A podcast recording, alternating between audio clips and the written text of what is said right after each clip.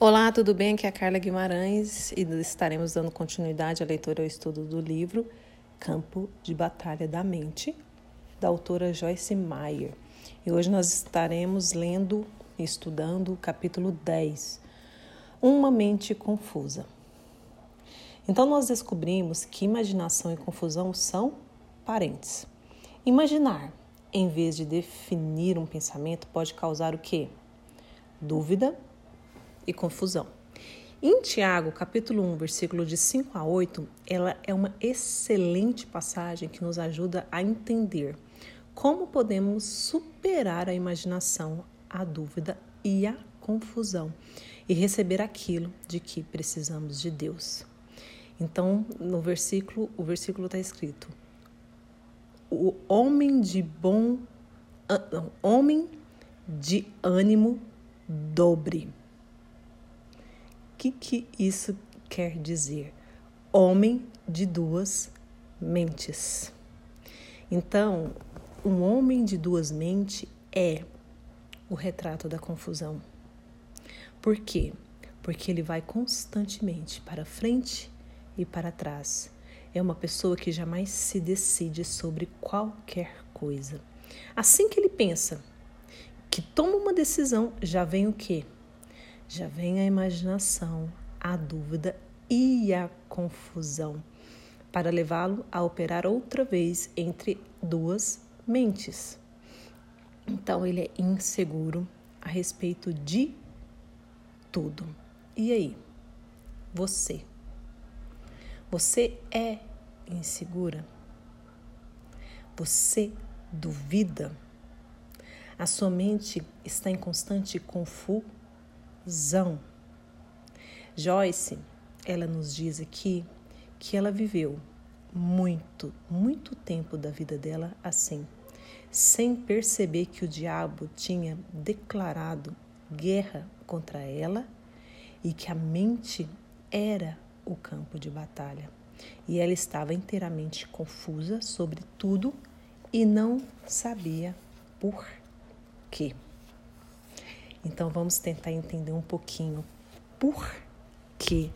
Por que, que o homem tem essas duas mentes? E que duas mentes são essas? É a racionalização. A racionalização conduz à confusão. E em Mateus capítulo 16, versículo 8, nos diz que: Porque discorreis entre vós homem de pequena fé. Até aqui, né, nós temos falado sobre o que? Sobre a imaginação. E nós falaremos mais sobre a dúvida no próximo capítulo. Neste ponto, eu gostaria de discorrer um pouquinho mais sobre o que? Sobre a confusão. Uma grande porcentagem do povo de Deus é é confusa. E por quê? Por quê? Porque vive sempre tentando racionalizar tudo.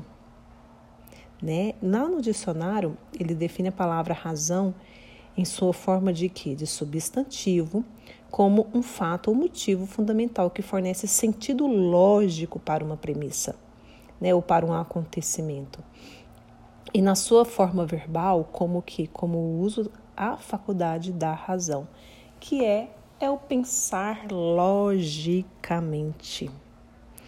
Né? O pensar, tentar achar resposta para tudo e né, para todas as coisas. Né? Então, uma maneira simples de dizer isso é racionalizar. Acontece quando a pessoa tenta imaginar o porquê por trás de alguma coisa. Existem muitas religiões, uma específica, né? Eu não vou citar, que tenta sim racionalizar tudo.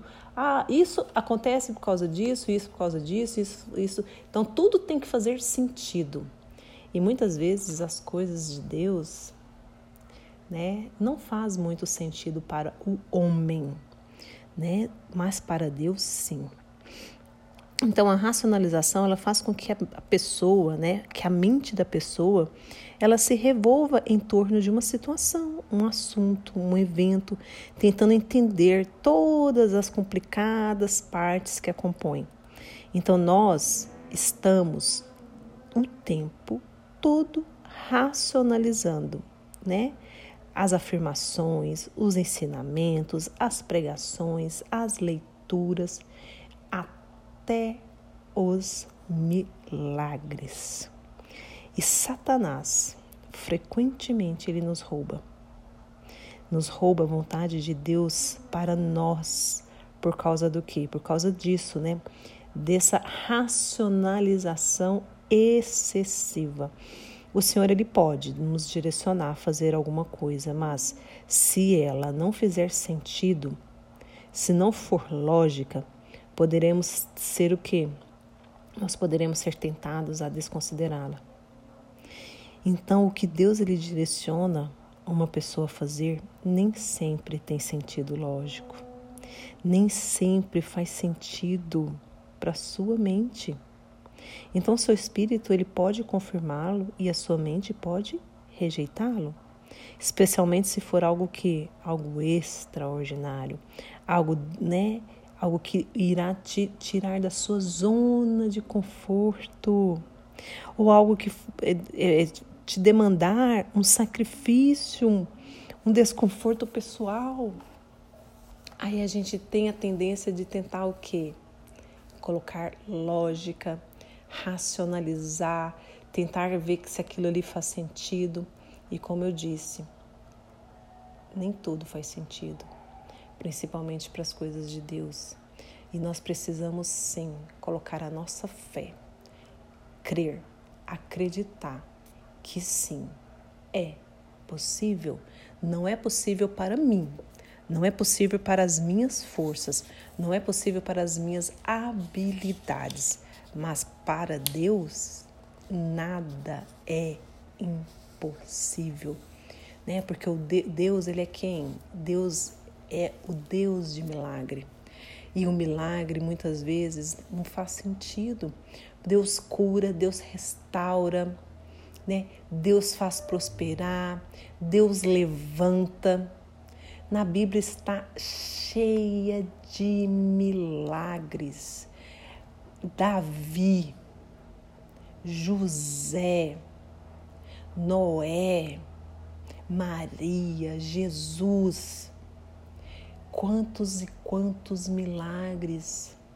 E muitas vezes nós perdemos oportunidades, bênçãos, porque nós tentamos racionalizar tudo. Então eu te faço um convite aqui agora, hoje, né, para que você possa crer no impossível, para que você possa colocar os teus problemas agora nas mãos de Deus e acreditar, né? Fé é um dom de Deus. É crer no impossível, é crer no manifestar do poder de Deus na minha vida, nas minhas situações, nos meus problemas. Então creia, acredite, e nós estaremos agora nos próximos áudios estudando e nos aprofundando um pouquinho mais, né, sobre essa racionalização que nos tiram o que? A paz, né? que nos tira a fé em Deus. Amém? Então é isso. Fique com Deus e até o próximo áudio.